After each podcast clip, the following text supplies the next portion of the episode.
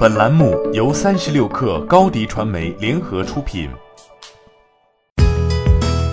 本文来自腾讯科技。美国写字楼二房东公司 WeWork 的上市成为一场史上罕见灾难，最终大股东软银集团被迫收拾残局。软银将收购多数股份，并且注入更多运营资金，实施重大重组计划。据外媒最新消息，软银集团正在谈判从日本主要银行获得约三千亿日元。约合一百九十四点四亿元人民币的贷款，该公司正匆忙为 WeWork 的扭亏为盈提供资金。据国外媒体报道，WeWork 上市失败后，公司运营陷入困境。根据软银和 WeWork 达成的协议，软银将斥资三十亿美元，从公司股东手中购买价值三十亿美元（约合二百一十一点二亿元人民币）的股份。软银购买的价格是二零一五年来最低的十九美元（约合一百三十四元人民币）水平。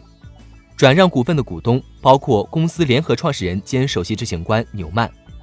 另外，软银集团还将通过贷款和其他方式向 WeWork 公司追加三十三亿美元，约合二百三十二点三亿元人民币资金。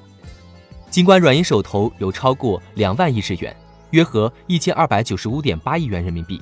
但他正在考虑借入额外资金，以便维持一定水平的现金储备。对银行来说，包括软银的主要贷款人瑞穗金融集团，在日本国内超低利率的背景下，这是一个难得的赚钱机会。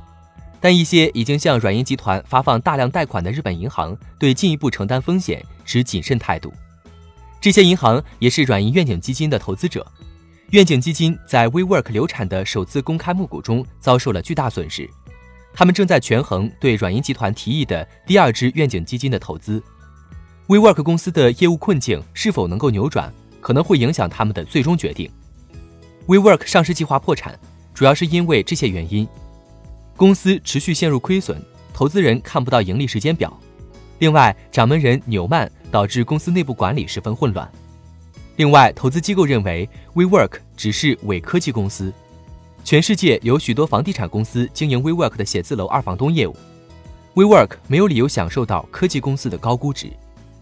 为了拯救自己的投资，软银集团制定了纾困计划，但是 WeWork 的长期前景仍不明朗。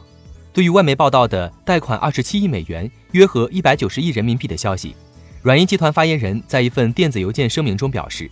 我们在考虑手头现金的同时，正在灵活评估我们的选择。”这位发言人说：“申请银行贷款是一种选择，但还没有最终决定。”在纾困计划执行之后。软银集团将获得 WeWork 公司八成的股份。欢迎添加 baby 三十六克 b a b y 三六 k r 加入克星学院，每周一封独家商业内参，终身加入学习社群，聊风口谈创业，和上万课友一起成长进化。